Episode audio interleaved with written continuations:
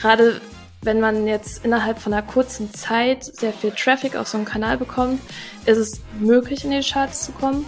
Wir haben jetzt festgestellt, dass man ähm, ja innerhalb des ersten Tages über 500 äh, Plays haben sollte oder Downloads und Streams, dass es äh, relevant wird. Und ja. ähm, das kann ich jetzt mit euch teilen als Learning. Mega. Ähm, Episode 79. Podcasts sind ein mega Marketinginstrument. Ich meine, wir sind überzeugt, klar, wir machen einen Podcast, du hörst einen Podcast, also können wir so viel schon gar nicht verkehrt machen. Äh, wenn du jetzt auch Bock auf Podcast hast und du hast selber schon einen gemacht und denkst dir eigentlich, Think Big, Go International. Wir sind heute international unterwegs und sprechen heute darüber, wie sieht denn eine erfolgreiche Internationalisierung eines Podcasts aus? Also wie sieht ein erfolgreicher internationaler Podcast aus? Darüber sprechen wir heute. Ich bin die Sarah, ich freue mich, dass ihr dabei seid, aber seid nicht nur ihr hier, sondern mit mir hier ist der Patrick erwischt und ich freue mich sehr, mit euch auch in unseren 121 Stunden Newsletter reinzuschauen, denn aus dem ist ja hier unser Format im Positiven heraus eskaliert und da picken wir uns immer zwei Themen raus. Ich bin mal gespannt. Ich, ich ahne es aber schon, Sarah, welches Thema du dir rausgepickt hast. Hau raus. Ja, also ich bleibe der Begeisterung für Internationalisierung in dieser Episode einfach mal treu. Und zwar geht's in dem Artikel im 121 Stunden Newsletter um Internationalisierung im Content Marketing. Ihr da draußen wisst wahrscheinlich oder vielleicht, dass Content Marketing ist meine, mein Steckenpferd, meine Lieblings- und Leidenschaftsdisziplin. Und was, um was geht's da bei der Internationalisierung? Und zwar darum, dass wir eben nicht nur klar Content nehmen, irgendwie bei Google Translate reinschmeißen, so wie wir das von tollen Videorekorder-Anleitungen noch so aus den 80ern kennen, sondern wir wollen halt wirklich unseren Content nicht nur übersetzen lassen, sondern den Gegebenheiten vor Ort anpassen lassen. Mhm. Und da gibt's dann eben so Worte wie Transkreation und Lokalisierung, was im Prinzip genau das bedeutet. Wir schauen nicht nur zum Beispiel Redewendungen, die wir jetzt in Deu im deutschen Content verwenden, den gibt's im internationalen Content manchmal ja gar nicht, im Englischen zum Beispiel.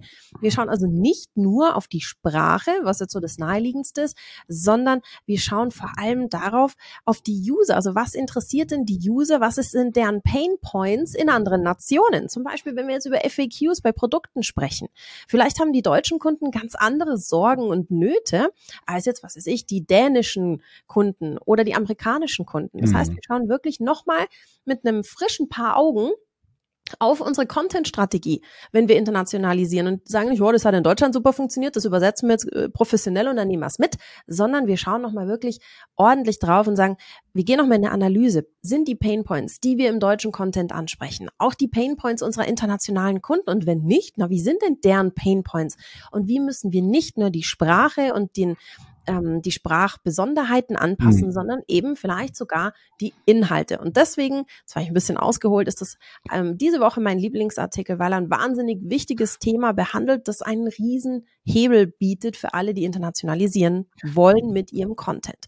Patrick, hast du eine ähnliche Lobeshymne diese Woche für ein Contentstück parat? Ja, auf jeden Fall. Ich mag nur deine unbedingt auch noch äh, weiter ergänzen, weil das ist im SEO genau die gleiche Bringschuld tatsächlich. Ne? Du kannst einfach nicht äh, etwas eins zu eins übersetzen und davon ausgehen, dass es auch eine entsprechende Reichweite, die Suchvolumina mitbringt, wie du sie aus deinem eigenen Zielmarkt kennst. Dementsprechend ich liebe den Begriff Transkreation und das, was du gerade genannt hast, äh, die ganzen äh, Daten können wir wieder durch Tools natürlich wunderbar verifizieren, was denn tatsächlich mehr Suchvolumen im jeweiligen Land hat. Und das merken wir ja auch, Sarah, in unseren Seminaren hier bei 120 Watt, dass immer mehr Übersetzungsdienstleister dabei sind, um zu verstehen, ja. ne, wie sind da die jeweiligen Metriken dann bestmöglich zu nutzen. Also mega gut. Ich, ich bleib tatsächlich äh, ähm, in einem Kanal, den ich genauso liebe wie SEO, nämlich dem E-Mail-Marketing, weil du auch hier mit gleichem Einsatz immer mehr Reichweite bekommst, je größer dein Teil, Verteiler natürlich dann auch wächst an Adressen, die du ansprechen kannst. Und gerade eine personalisierte Ansprache im E-Mail-Marketing ist unser zweites Thema und unser zweiter Daumenstopper der Woche sozusagen, unserem Newsletter, dass wir in der Lage sein können, natürlich erstmal ganz charmant, okay, komm, gib mir deine E-Mail-Adresse, gib mir deine Double Opt-in Werbeerlaubnis. Da wurden wir auch schon bestmöglich und öfter hier von Nico Zorn aufgeschlaut in unserem Format. Aber dann ist es halt unglaublich sinnvoll, mit den weiteren Daten zum Beispiel aus dem Kundenbestandsdatensätzen, aus dem CRM, die entsprechenden E-Mail-Adressen, die Empfängerdaten weiter aufzuwerten. Weil es fängt ja schon an mit, wir kennen alle den schönen Fehler in unserem Postfach mit Hallo, Platzhalter, Name. Oder gar keine personalisierte Ansprache. Und klar, wir im Online-Marketing sind da ein bisschen abgehärtet, aber je persönlicher die Ansprache in der E-Mail, desto mehr Aufmerksamkeit bekomme ich halt auch und kann meine Empfängerin umso besser abholen. Das heißt, je besser ihr eure Daten sammelt, habt ihr die Möglichkeit halt entsprechend über die Betreffzeile, über die Grußformel, aber auch die Angebote oder auch die Call to Actions hier noch eine viel schönere Ebene der Personalisierung zu schaffen und so euer E-Mail-Marketing auch nochmal auf das nächste Level zu heben. Von daher, ähm, jetzt habe ich auch ein bisschen ausgeholt, aber es ist halt einfach ein geiles Thema neben der Transkreation. Ich muss das Wort nochmal sagen, ich liebe es. Und apropos nochmal, Sarah, unsere Gästin ist nochmal da. Der Held der Überleitungen. Das war jetzt, das war zu einfach. Aber tatsächlich, ungestützte Markenbekanntheit, wie bei den Limonadengetränken Coca-Cola sie hat, äh, wenn es um das Thema geht, Podcast, Kreation, Produktion, Distribution, fällt direkt der Name Anna-Maria. Und ich freue mich sehr, dass du wieder am Start bist. Herzlich willkommen beim 121-Stunden-Talk, Anna-Maria. Und wir freuen uns sehr auf das Gespräch, auf den Talk mit dir. Für alle, die dich noch nicht kennen und hier gehört, gesehen haben, was, was machst du? Was, warum liebst du, was du tust? Hallo Patrick, hallo Sarah. Ich freue mich auch total, heute hier zu sein. Äh, wieder, nochmal. ähm, genau, ich, ich bin Anna-Maria. Ich beschäftige mich seit über fünf Jahren mit dem Thema Podcast und vor allem Branded und Corporate Podcast. Ähm, berate hierzu ja, Unternehmen, Marken, wie sie Podcasts als Kommunikationsmittel in ihrem Kommunikationsmix einbinden können, wie es äh, Sinn macht, äh, Podcasts zu, zu produzieren und äh, natürlich auch, auf welche Sprache man diesen Podcast produzieren sollte. Und wir sind schon. Ich freue mich hier zu sein. ja, wir freuen uns mega. Ich habe irgendwie tausend Fragen. Ich kann dich gar nicht ausreden lassen. Ich muss sofort losfragen. wir haben ja uns logischerweise so ein bisschen auf die heutige Episode vorbereitet und haben einen sehr, sehr spannenden Podcast, bei dem du deine Fingerchen im Spiel hattest, gefunden. Und zwar Future Dimensions von Mercedes-Benz ist ein, glaube ich, ziemlich erfolgreiches Projekt, das du zusammen mit äh, Kolleginnen und Kollegen betreut hast für Mercedes-Benz. Erzähl mal so ein bisschen, lass uns mal vielleicht so an, anhand dieses Beispiels, Future Dimensions, das heutige Thema der Podcast-Episode, die Internationalisierung internationaler, ähm, internationaler Podcast, so ein bisschen ähm, ja, nacherzählen miterleben. Erzähl mal so ein bisschen von diesem, ich sag mal, Best Practice, Best Practice, jetzt wird's schwierig mit dem International bei mir, Future ja. Dimensions. Was ist es? Was ist so besonders an dem Podcast? Ja, ähm, darüber spreche ich natürlich sehr, sehr gern. Der Podcast ist jetzt gerade vor kurzem gelauncht worden mit der ersten Episode. Und Mercedes-Benz kam uns auf uns zu mit der Aufgabe, ähm, dass sie ja, future ready sein wollten und das aber gerne nicht nur auf einen Markt kommuniziert, sondern ja in der globalen Ansprache ihrer ja globalen Marke letztendlich. Und ähm, da war es eigentlich relativ schnell klar, dass wir den Podcast ja auf Englisch machen, mhm. natürlich. Ähm, und wir ähm, wollten auch etwas anderes machen als quasi diese äh, normaleren äh, Interviewformate oder auch Talkformate, in dem wir uns ja jetzt gerade auch befinden, wo wir ja auch gemerkt haben, wir wollen kreativer werden und wir wollen auch gerne vielleicht mehr als nur eine oder zwei Personen sprechen lassen und haben somit begonnen, ja, ExpertInnen für verschiedene Themenbereiche, die sich um die Zukunft drehen. Und da ist ein ganz wichtiger Beispiel, äh, Themenbereich natürlich äh, die Nachhaltigkeit, mhm. gerade in so einem großen Automobilkonzern. Und Mercedes-Benz befindet sich ja auch gerade in ja, sich wandelnden Zeiten, wie auch viele andere Unternehmen. Und das ist natürlich ja auch eine Herausforderung in der globalen Kommunikation. Absolut.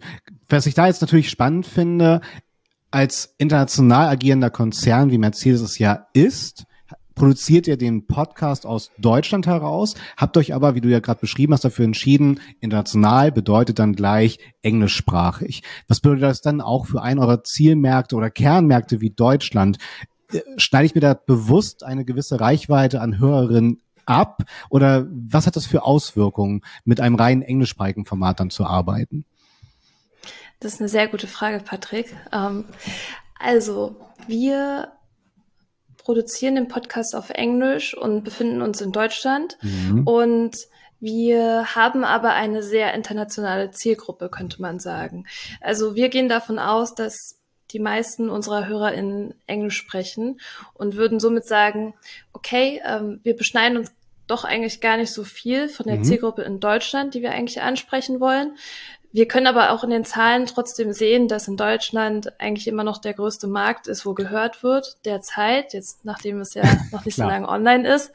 Ähm, einfach aus dem Grund heraus, weil das Unternehmen ein deutsches ist und da auch sehr viele MitarbeiterInnen ähm, ja, den Podcast auch hören. Also nicht nur die Zielgruppe, es ist ja auch irgendwie ein Format dann für, für die MitarbeiterInnen intern. Ja, absolut. Also ich finde, du siehst ja auch in den deutschen Podcast-Charts sehr viele äh, US-amerikanische Produktionen zum Beispiel, die dann hier rüber geschwappt sind und ohne Ende konsumiert werden. Ähm, ich finde es halt einfach spannend, ne, dass das natürlich eine bewusste Entscheidung ist, aus Deutschland heraus dann international zu gehen, weil klar, ich habe damit dann gleich eine sehr große, diverse Reichweite, die ich erzeuge, mit ganz unterschiedlichen Zielmärkten. Und das finde ich dann auch nochmal spannend. Und dann, Sarah, bist du wieder dran mit deinen tausend Fragen. Ähm, was bedeutet das für mich in der redaktionellen Planung. Ich muss ja global alle Zielgruppen ansprechen. Ja, also gerade auch äh, mit der Transkreation, das, der, der Begriff hat mir sehr gut gefallen, ähm, ist es ja, also wir, wenn wir ein Thema recherchieren, dann recherchieren wir dazu ExpertInnen und ähm, WissenschaftlerInnen zum Beispiel, also darauf lag jetzt quasi unser Fokus, mhm. ähm, von, aus, von der ganzen Welt. Und das ist ganz schön, weil wir müssen uns einfach nicht beschränken und können dann tatsächlich äh, verschiedene Perspektiven auch ja kulturelle Perspektiven mit reinbringen in diese Themen und haben darauf auch sehr, sehr viel geachtet. Also in der ersten Episode, könnt ihr euch vorstellen, sind sieben ExpertInnen und da ist eine Person aus der Schweiz, eine Person aus Portugal, eine Person aus Dänemark, eine Person ähm, aus äh, Finnland. Also es ist wirklich sehr divers. Man muss natürlich sagen, auch wieder sehr eurozentristisch. Stimmt. Aber mhm. ähm, äh, wir, wir versuchen darauf zu achten, eigentlich so viele ja, Menschen wie möglich von verschiedenen Ländern und Blickwinkeln äh, in diesem Podcast zu bekommen. Und ähm, ja, das ist total, total spannend, total aufwendig auch in der im Research, in der Vorbereitung, ähm, weil es einfach auch sehr, sehr viele Menschen gibt, die passen könnten und die spannend, zu spannenden Themen forschen. Und da ja, schauen wir dann letztendlich, welche drei am besten passen könnten, schreiben die an und ähm, nehmen am Ende auch die Person, die am ersten zusagt. Ja, als erstes. Man muss halt auch so ein bisschen Manpower sparend arbeiten, so ist es ja nicht. Ähm, Ihr schreibt, äh, ihr bezeichnet als diesen Podcast uh, Future Dimensions als inspirierende Audio-Stories mit Mut zur Vision. Das hört sich jetzt, wir haben ja schon mal kurz über die Art des Podcast-Formats gesprochen, hört sich jetzt schon ein bisschen aufwendiger an als so ein klassischer Talk, wie wir ihn jetzt hier haben. Ähm, wie kann man sich das denn vorstellen, Anna-Maria? Wie sieht so eine Produktion aus und wie viel Arbeit steckt in einer Podcast-Episode, mhm. in der sieben Leute, das muss ja alles geschnitten werden, das muss koordiniert, wahrscheinlich auch geskriptet werden. Kannst du uns mal so ein bisschen reinschauen ja. lassen in diese, diesen Produktionsablauf und vielleicht auch die Herausforderungen, die man hat, wenn man einen ähm, internationalen Podcast produzieren möchte? Was sind so die, die Hürden, die man da nehmen muss? Genau. Ja, also eine große Herausforderung ist letztendlich die Aufnahmequalität, weil ähm, wir leben im Jahr jetzt 2022. Äh, Remote-Aufnahmen sind gar kein Problem. Ich selber sitze ja heute auch in Holland und ähm, man nimmt sich äh, das Mikrofon mit oder dieses Equipment und dann passt das schon. Ähm, Natürlich wird es schwierig, wenn Menschen dann keine Aufnahme, kein Aufnahmeequipment haben, äh, kurzfristig mal schnell ein Mikrofon nach, ähm, weiß mhm. nicht, Norwegen zu schicken. Ähm, da wird's dann schon, da gibt's dann schon die ersten Herausforderungen tatsächlich. Aber meistens äh, ist es auch ein Glück so, dass diese Menschen entweder schon mal ein Interview gegeben haben oder ähm, einfach pri privat jetzt auch mit dieser ganzen Remote-Situation sowieso die entsprechende Technik haben.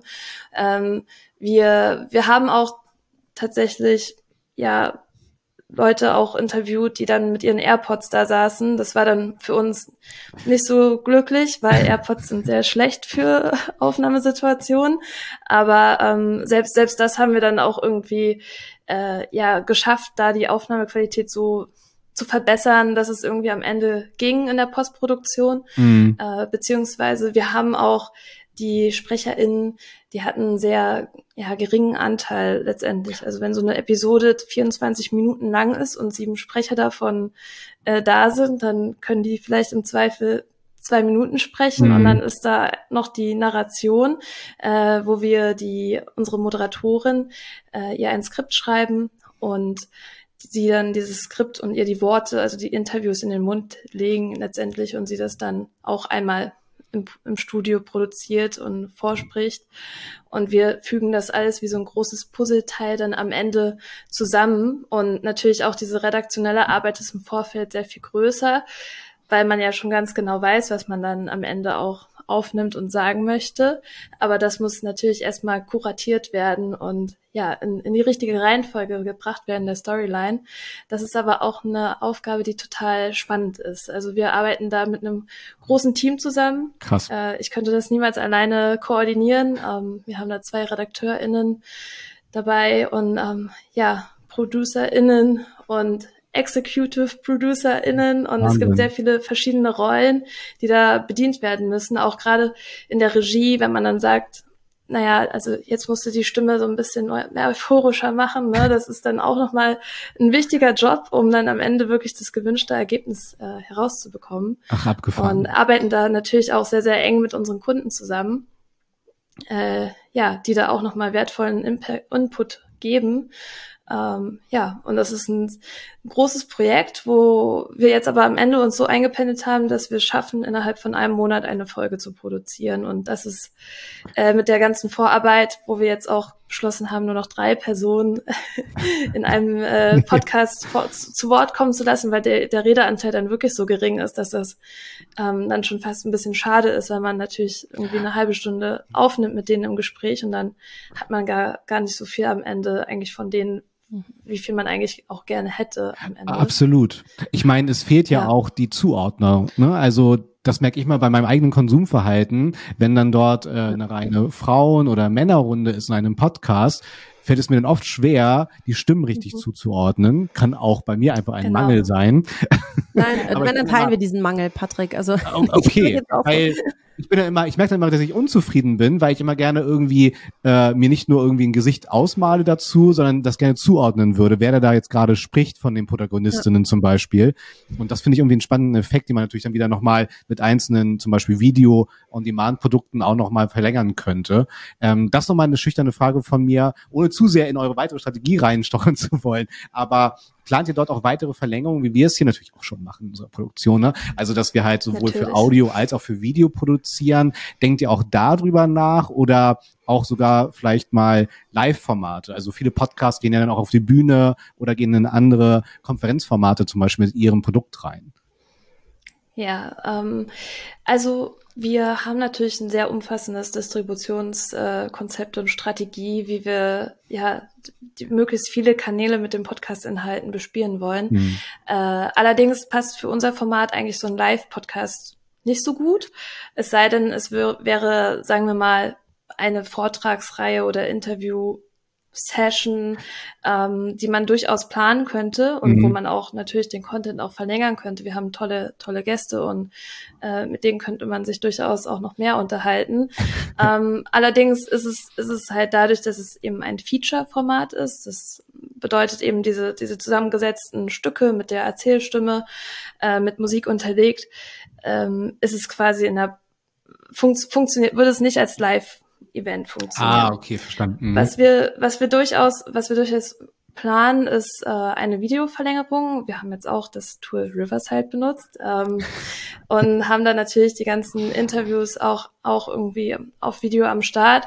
Allerdings haben wir in der Anfrage bewusst die Leute eigentlich ja nicht zu sehr stressen wollen und haben dann gesagt, wir benutzen erstmal nur Audio hm. und ähm, überlegen uns gerade noch, wie wir ja den Videocontent eigentlich auch cool in, in so eine Storyline ähm, einfließen lassen könnten. Es gibt da viele spannende Ansätze, zum Beispiel äh, Chanel macht auch einen großen internationalen Podcast und die haben da ein sehr schönes Visual auf ihrer Website. Das können wir vielleicht verlinken, ähm, wo es eben so eine globale ja, Kugel ist und ähm, verschiedene Punkte auf dieser Welt ähm, mit den Menschen quasi drauf connected sind. Das heißt auch Chanel Connect und es bewegt sich.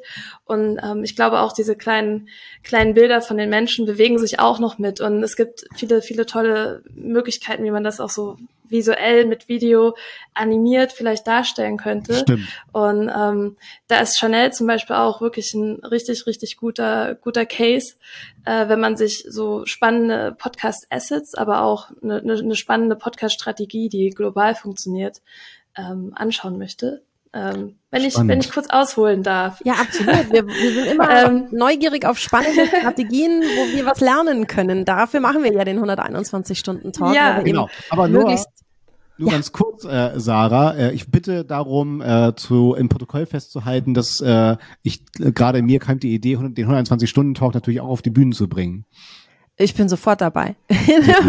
so, unbedingt, und jetzt, unbedingt. Maria, darfst du loslegen äh, ja, der, der, der, ich finde den Chanel-Podcast so toll. Der heißt 3.55 und ähm, hat sehr, sehr, sehr viele Miniserien. Und zwar denkt Chanel wirklich den Podcast so, dass es eventbegleitend funktioniert. Das heißt, äh, sie haben einen Launch von einer Kollektion in Tokio. Mhm. Ähm, dann gehen sie da mit dem, mit dem Podcast hin und machen eine Miniserie mit den ganzen wahnsinnig tollen, prominenten Gästen. Und lassen ihre globale Community quasi an diesem, durch diesen Podcast am Event teilhaben, ähm, interviewen da die, die, die Gäste, die dann eben auch sowieso eingeladen sind, machen tolle Videoproduktionen rund um den Podcast drum herum und können so äh, ja eigentlich global sehr gut die unterschiedlichen Märkte auch nochmal abholen und ähm, auch in den, in den Fokus stellen auf ihrer Podcast-Plattform. Und das fand ich äh, total smart. Und ähm, da haben wir uns natürlich auch abgeguckt, möglichst viele verschiedene Gäste auf der ganzen Welt ähm, ja, zu interviewen und somit auch die Möglichkeiten für Reichweiten auch nochmal in deren kleinen Kosmos ähm, ja, zu vergrößern. Ja, absolut. Also macht, macht Sinn. Je mehr Menschen ich damit dabei habe, umso mehr mhm. Ähm, wertvolle Einf Einflüsse bekomme ich, wertvolle Gesichtspunkte und natürlich auch der Netzwerk. Ist ja klar, die kommen ja da, das kommt ja mit. Ähm, du hast gerade schon ein weiteres spannendes Beispiel jetzt mit Chanel genannt. Ähm, woran orientiert ihr, wenn ihr so ein bisschen Wettbewerbsrecherche macht für so eine internationale Podcast-Strategie? Wer sind so die Big Player neben Chanel, wo du sagst, da lohnt es sich hinzuschauen? Oder auch wenn die ZuhörerInnen jetzt sagen, ich will das irgendwie, passt das, glaube ich, strategisch gut zu uns. Ähm, ich will mal so ein bisschen schauen, was macht der Markt? Wo, wo sind so spannende Podcasts neben Chanel? Die, schau dir die an, die machen das echt klug. Ja, also wenn wir jetzt in den, den Branded Podcast Bereich gehen, ähm, dann muss, kann ich nicht anders. Ich muss einfach immer mein Lieblingsbeispiel nennen. Und zwar ist das ähm, The Message, heißt der Podcast. Der wurde 2005 schon, 15 schon produziert. Das ist ein bisschen alt. Äh, ich nenne auch gleich noch ein neues Beispiel. Ähm, und zwar ist das ein Podcast, der hat es geschafft, innerhalb kürzester Zeit auf dem auf der Top 1 zu landen von den iTunes Podcast Charts, ähm, wurde äh, produziert von General Electric. Das ist ja ein sehr, sehr großer Energiekonzern. Die haben eine Radiohistorie, habe ich jetzt nochmal nachgelesen. Also das heißt, sie hatten in-house schon öfters mal Radiosendungen ähm, ja, gesponsert und, und, und produziert auch und haben sich dann entschlossen, einen ja fiktionalen Hörspiel-Podcast zu machen, der eigentlich ja, wo eigentlich gar nicht ihre Marke drin vorkommt und ähm, eine weltweite ja, Werbekampagne darum herum zu machen und haben es wirklich als erster und einziger Branded Podcast soweit ich weiß, geschafft, eben auf die Platz 1 der Podcast-Charts zu bekommen. Und das ist ein Mega. großes, großes Ziel, weil ähm, dadurch man nochmal viel, viel mehr Reichweite mitnimmt als ohnehin schon ähm, ausgegeben. Ne? Und Ich- deshalb ist es immer ein ganz wichtiges Ding, in die Charts zu kommen. Deswegen eigentlich. möchte ich jetzt den Begriff prägen des Not Branded Branded Podcasts. Not brand, brand. Sehr gut. ist Aber ich meine, Anna-Maria, Charts sind mir jetzt ja nicht fremd. So, ich gebe dir jetzt so ein, ich gebe dir jetzt hier eine, ich baue dir eine Rampe für ein bisschen Eigenwerbung. Ähm, ja, sehr gerne. Die nehme ich doch entgegen. Also die, wir haben es natürlich auch sehr stark forciert und versucht, in die Charts zu kommen und haben das auch geschafft. Ähm, wir waren, glaube ich, jeden Mhm. mit Future Dimensions, genau, wir waren, glaube ich, jeden, jeden Morgen hat jeder sofort in die Charts geguckt und abends vor dem Schlafen gehen auch nochmal und haben uns da gegenseitig in die Gruppe gepostet, wenn wir auf Platz 88 waren und 25 und waren dann einfach auf Platz 12 der deutschen Technologie-Charts ähm, von Spotify als auch von iTunes. Ähm, und das, das war schon ein großer Erfolg. Natürlich hätten wir uns die Top 10 gewünscht, aber Top 15 ist schon auch ein sehr, sehr gutes Ding. Ähm, Gerade wenn man jetzt innerhalb von einer kurzen Zeit sehr viel Traffic auf so einen Kanal bekommt, ist es möglich, in die Charts zu kommen. Wir haben jetzt festgestellt, dass man ähm, ja innerhalb des ersten Tages über 500 äh, Plays haben sollte oder Downloads und Streams, dass es äh, relevant wird. Und Ja. ähm, das kann ich jetzt mit euch teilen als Learning. Mega. Ähm, mehr als 500, dann ähm, hat man gute Chancen. Mhm. Das heißt, wir müssen noch ein bisschen Gas geben, dass wir ersten 24 Stunden hinbekommen. So. Aber da ähm, muss ich auch sagen, da, da zählt auch noch eine Sache mit rein und zwar ähm, sind die Charts ja sehr märktebezogen. Das Mhm. heißt, ich habe die Deutschland-Charts, ich habe die USA-Charts und, und die ganzen anderen Länder, die es eigentlich auch noch gibt. Und ähm, das zählt natürlich nur jetzt, wenn in Deutschland sehr, sehr viele Plays sind, ähm, märktebasiert. Ähm, und somit ist es, ist es eben so ein bisschen schwierig in der globalen Kommunikation auch ähm, ja allumfassend, märkteumfassend eigentlich dann in die Charts zu kommen, beziehungsweise muss man eben diese ganzen einzelnen Länder auch sehr, sehr gut beobachten. Was wir zum Beispiel auch gemacht haben, ist ein Feature bei iTunes anzufragen, beziehungsweise uns zu bewerben dafür. Das ist im Apple Store ein ja, redaktioneller Beitrag.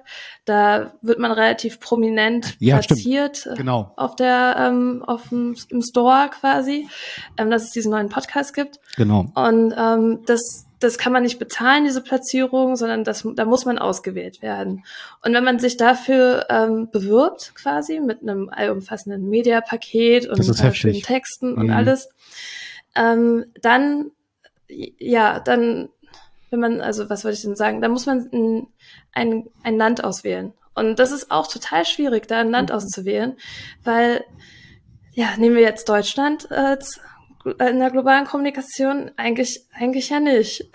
Ja, total. ähm, Tja, ja. wie wie, wie, Wo entscheidet man das strategisch, ne? Und ähm, wie viel, wie groß sind die Länder, wie groß sind darin die Zielgruppen, wie viel Platz hat man da letztendlich ähm, auch im, im Wettbewerb? Und ähm, das, das war gar nicht so leicht, das herauszufinden. Also da muss man auch nochmal aufpassen in dieser globalen Kommunikation. ja, Mich also ich bin nur ganz kurz ähm, für die Hörerinnen und Zuschauer äh, tatsächlich gerade in der App Store App drin, jetzt auf dem iPhone. Und da seht ihr direkt auf der Startseite sind dort dann redaktionelle, sagen wir mal, App- und Produktsummaries. Und das ist halt echt eine spannende Info, Anna-Maria, dass das gar nicht so eine Art bezahltes Product Placement ist, sondern redaktionelle Arbeit seitens des App Store Teams. Das finde ich echt spannend. Okay. Und diese Bewerbungsoberfläche, kann ich das einfach googeln oder brauche ich da einen direkten Kontakt dann? Nee, das kann man ja googeln, aber das Ah, können okay. wir auch gerne in die, in die Shownotes packen. Sehr Das ist gut, ein Link ja. und dann kann man darauf zugreifen. Spannend. Sehr gerne, ja. ja. Ja. Ähm, du hast gerade so über die strategische Entscheidung eben, wie, wie entscheide ich mich da, wo wo ich mich um dieses Placement bewerbe, besprochen.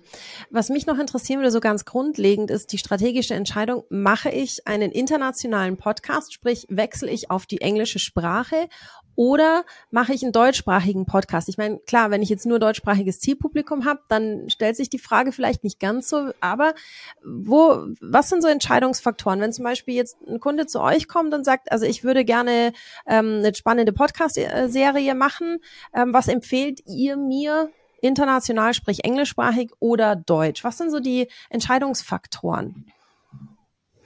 Äh, da gibt es einige davon tatsächlich. Äh, ist auch eine sehr gute Frage. Und zwar mh, hm, fangen wir da auch immer ganz gerne schon mal vom, vom, vom Thema her an. Ne? Also wir haben jetzt gerade einen, einen Kunden zum Beispiel und die möchten gerne über Klischees sprechen. Und Klischees sind ja ähm, teilweise sehr kulturell bezogen. Das heißt, das eine Klischee funktioniert in dem einen Land, aber nicht in dem anderen Land, wie du auch mit den ähm, Sprache, mit der Sprache gesagt hast, ne, mit den Sprichwörtern zum Beispiel. Und, ähm, und, und da sind wir schon immer sehr, sehr vorsichtig, dann zu sagen, okay, wir, wir gehen hier global raus. Wir versuchen eigentlich auch immer, die, die Zielgruppen so spitz wie, wie möglich zu halten, ähm, weil weil man dann einfach die besten Effekte hat. Beim Future Dimensions Podcast haben wir die ganz offensichtlich ganz gewollt, ganz, ganz breit gehabt und haben aber trotzdem die Zielgruppe der ja, LuxuskonsumentInnen, die im Zweifel wovon wir jetzt ausgehen, Englisch sprechen. Mhm. Und ähm, da muss man sich eben, genau, diese, diese Zielgruppe ist das, ist eine, der, der, der Content ist das andere. Und ähm, ja, es, wir, wir haben auch ähm, wenn man jetzt zum Beispiel B2B-Marketing macht, dann ähm, hat man ja meistens auch eine sehr spitze Zielgruppe. Und wenn man jetzt zum Beispiel irgendwie IT-Technologie-Menschen ansprechen möchte für ein Softwareunternehmen, dann ist es vielleicht total sinnvoll, Menschen von der ganzen Welt anzusprechen, weil es gar nicht so viele in einem Land vielleicht gibt. Klar. Mhm. Ähm, das sind so strategische Fragen, die wir uns da eigentlich irgendwie stellen. Wirklich, wer ist die Zielgruppe? Wie viele Menschen gibt es davon? Äh, können die im Zweifel alle Englisch? Und ähm, ist die Botschaft eigentlich auch so, dass sie global funktioniert. Zum Beispiel, äh, ganz witzig, ich habe jetzt im Vorgespräch drüber nachgedacht und dachte so, einen englischen Edeka-Podcast würde man sich jetzt wahrscheinlich nicht anhören unbedingt. ja, sehr gut. Ne? Also ja. es muss auch irgendwie zur Marke passen tatsächlich. Ähm, ob die wirklich global bekannt ist und funktioniert ähm, oder ob es dann doch eher ja, eine, eine nationale Marke ist. Mhm. Abgefahren. Wie sieht denn das, wie sieht denn das von der, von der Distribuierung her aus? Ähm, wenn wir so ein bisschen auf die auf die Distribution und die also nicht nur das äh, das Seeding eingehen, sondern eben auch so ganz technisch. Also wir zum Beispiel jetzt bei der 121 Watt arbeiten mit Podigy. Ähm, da geht alles, da du lädst das Ding einmal hoch und entscheidest dich auf welchen ähm, Podcast-Plattformen der Podcast dann veröffentlicht werden soll. Und das geht dann alles mehr oder minder automatisch. Ist das jetzt ein deutsches Produkt? Ist das ein internationales Produkt? Also wie ist so das Technik- und Software-Setup? Also wir haben ja schon über die Aufnahmetechnik gesprochen, aber so die Distributionsart, wie ist die international? Unterscheidet sich die stark aus, äh, äh, zu Deutschland? Und was muss man beim Seeding beachten vor allem, also bei der Weiterverbreitung?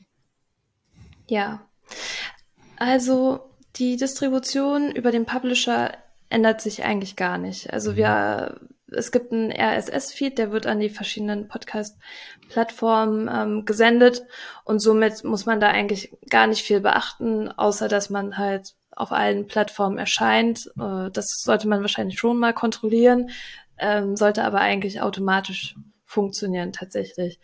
Aber man muss auch sagen, wie ich schon gesagt habe, die die Apps sind halt teilweise sehr sehr märkteorientiert und ähm, ja, also man, man kommt da vielleicht im Zweifel dann gar nicht in die Charts, obwohl man jetzt in den deutschen Charts war mhm. oder kann da platziert oder gefunden werden. Aber die Formate an sich sollten eigentlich weltweit auf den üblichen Podcast-Plattformen auffindbar sein.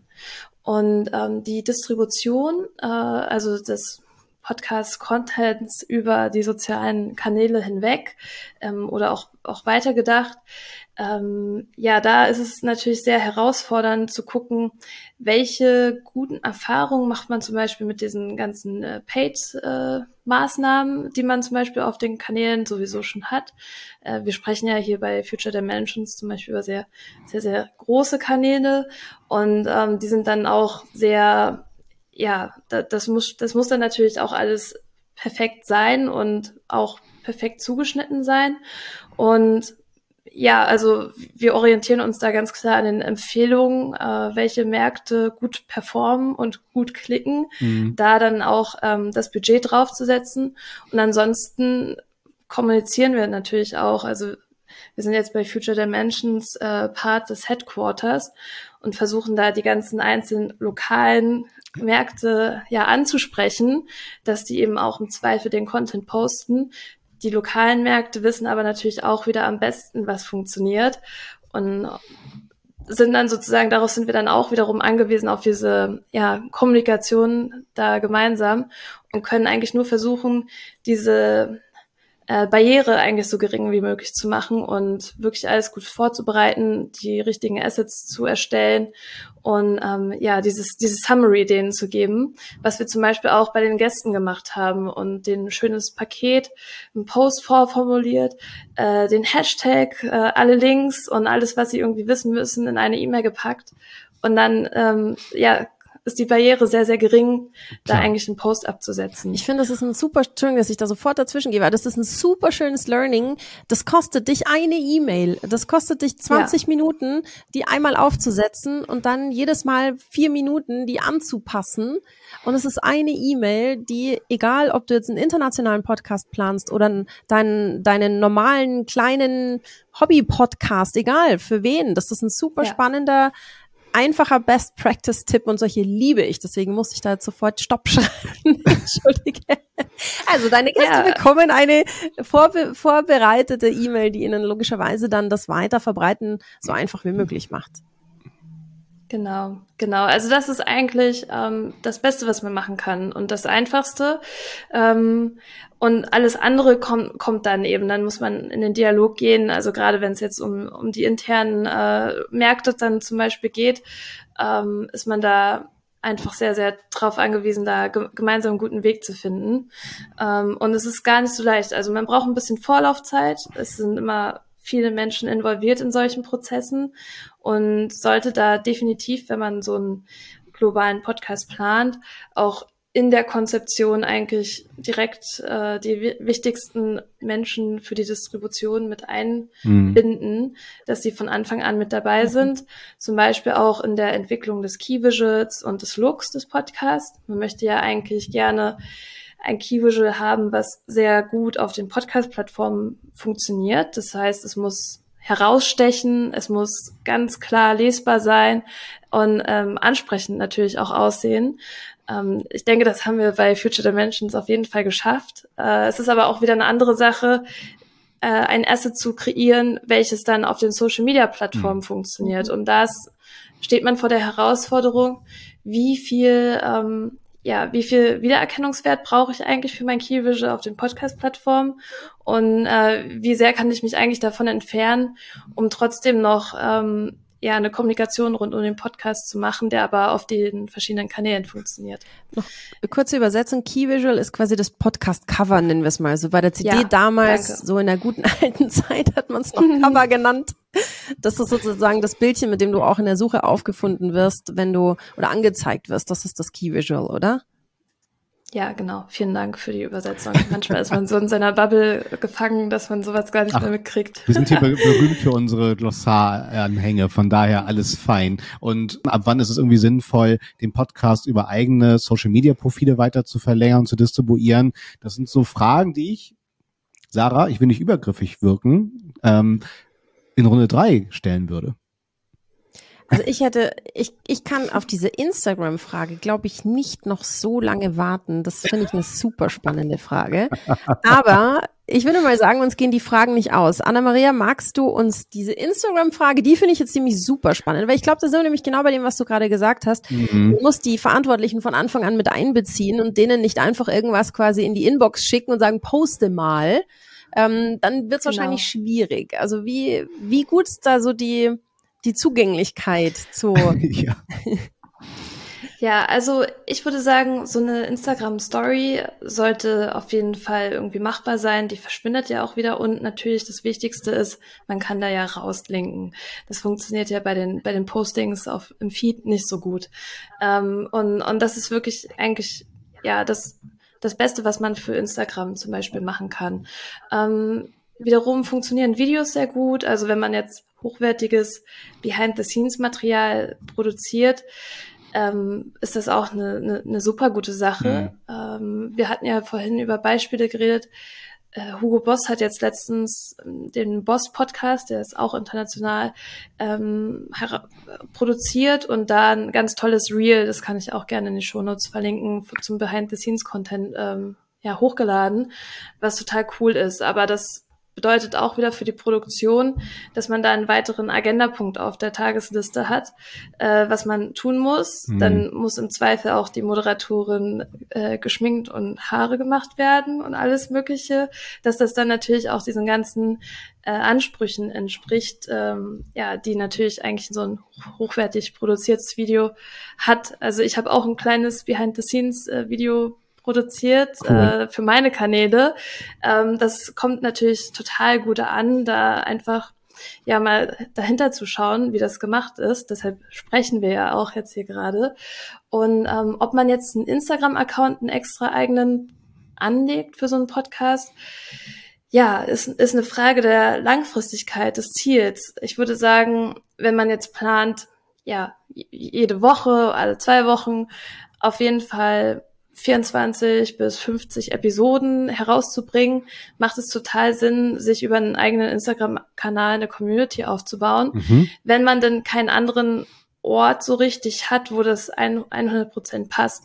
Es gibt ja verschiedene Strategien, um einen Podcast zu produzieren. Manche produzieren Podcasts, damit sie Content haben, damit sie das wiederum verwerten können für ihre Instagram- oder Social-Media-Kanäle, weil es sonst nicht so viel Content gibt. Aber wenn es eigentlich ein Übermaß an Content gibt, würde es schon definitiv Sinn machen, sich da eine eigene Community aufzubauen mhm. und sich da auch auszutauschen, um einen ja, Ort zu haben, wo alle auch zusammenkommen können. Guter Punkt. Weil derzeit kann man das sehr gut über eine äh, E-Mail-Adresse lösen, aber da gibt es dann natürlich auch äh, keinen Austausch. Ja. Wiederum muss man so einen Kanal dann auch wieder pflegen und viel Content produzieren, ne, dass, damit er attraktiv ist und man das gut aufbauen kann. Also äh, ein Best Practice Beispiel wäre da der Edeka Podcast Kanal, der ist so. Ähm, die haben ja einen ganz wunderbaren Instagram Kanal zum zum Podcast gemacht und pflegen und hegen die sehr. Äh, den können wir auch gerne verlinken. Aber das ist natürlich auch nochmal wieder eine Aufwandsfrage, die total, da mit total. reinspielt. Aber ich finde das, das, Argument, äh, Anna-Maria, dass dann auch die, die Hörerinnen eine Möglichkeit haben, eine Plattform, wo sie sich untereinander austauschen können, das finde ich halt so das wichtigste ja. Argument. Ne? Wenn das Teil Definitiv. der Strategie ist, ist es auf jeden Fall ein Pflichtinstrument, dort eigene Kanäle zu schaffen. Das finde ich ganz schön. Und es unterstreicht ja auch dann äh, die äh, Strategie eines not branded branded Podcasts. Das, du musstest es nochmal sagen, gell, das schöne Wort. Not branded branded Podcast, ein schöner Begriff. Was ich noch einen super spannenden Aspekt finde an diesem äh, Podcast Instagram-Kanal ist, du hast halt als Producer oder als Unternehmen auch eine Feedback-Möglichkeit, was ja über ja. die Podcast-Kanäle echt schwierig ja. ist. Ich meine, da kriegst du Zahlen, aber Zahlen sind halt immer eine Interpretationssache wenn du eine gute Community hast, kannst du da natürlich ganz anders nochmal Feedback auch bekommen zu Episoden. Du merkst, wo gibt's besonders viele Rückfragen, ähm, wo kriegst du vielleicht besonders viele, das war ja nix oder uh, die war ja toll. Also mehr eben, also eine Sternebewertung in, bei Spotify ist schwieriger, so meiner Erfahrung nach zu bekommen, als ein Kommentar auf dem, mhm. auf dem Post bei Instagram. Und das finde ich noch einen zweiten super spannenden Aspekt daran. Absolut. Ja, und zu den äh, Aspekten in Episode 3 kommen wir dann später. Und äh, ich fand es auch charmant, Sarah, dass du meine Frage dann doch irgendwie äh, mitgenommen hast und dass wir die hier noch beantwortet bekommen. Reiner, reiner Egoismus, Patrick. Ach, ich wollte es einfach wissen. Ich, ich muss sagen, ihr Lieben, ich, ich bin wieder unfassbar schlauer geworden. Also Anna-Maria, vielen, vielen Dank auch wieder für diesen Vertrauensvorschuss, den wir genießen dürfen mit deinen Insights. Das ist ja auch nicht selbstverständlich. Gerade diese Erfahrungswerte, auch was bedeutet das eigentlich? Was brauche ich so innerhalb der ersten initialen äh, Momente dann in die Charts zu kommen? Was bedeutet das für mich? Was muss ich da als Ziel anvisieren? Super spannend. Und Sarah, du hast alles losgetreten mit der Transkreation und der Internationalisierung. Von daher Ganz lieben Dank, Anna-Maria. Ähm, und du darfst natürlich dir wieder deine Worte zurechtlegen, um hier dieses Format gebührend abzuschließen. Vielen Dank. Genau. Ähm, ich schicke gleich zu dir rüber, Anna-Maria. Ganz vorher noch ganz kurz schnell Ihr kriegt es mit. Podcast ist echt großartig. Yay! Und äh, unsere ist, finden wir zumindest auch großartig. Yay! Deswegen fünf Sterne Bewertung bei Spotify für unseren Podcast. Yay! Wir freuen uns. Und ähm, wenn ihr euch natürlich, äh, wenn ihr mehr von uns hören wollt, dann folgt uns auf allen gängigen Podcast-Portalen oder auf YouTube. Und ihr werdet jederzeit informiert, wenn es wieder so spannende Insights wie von der Anna-Maria gibt. Vielen Dank, Anna-Maria. Die letzten Worte dieses Podcasts gehören dir. Ja, vielen Dank, Sarah Patrick. Ich freue mich wirklich sehr, sehr, sehr, dass ich hier schon das zweite Mal sprechen durfte. Ähm, unterschätzt ihr da draußen, unterschätzt bitte die Kraft von Bewertungen nicht. Das ist was, was ich gerne sagen möchte hier äh, als, als letzte Worte. Und natürlich hört euch Future Dimensions an. Das ist ein super cooles Format. Sagt Anna-Maria Hergt beim 121 Stunden Talk.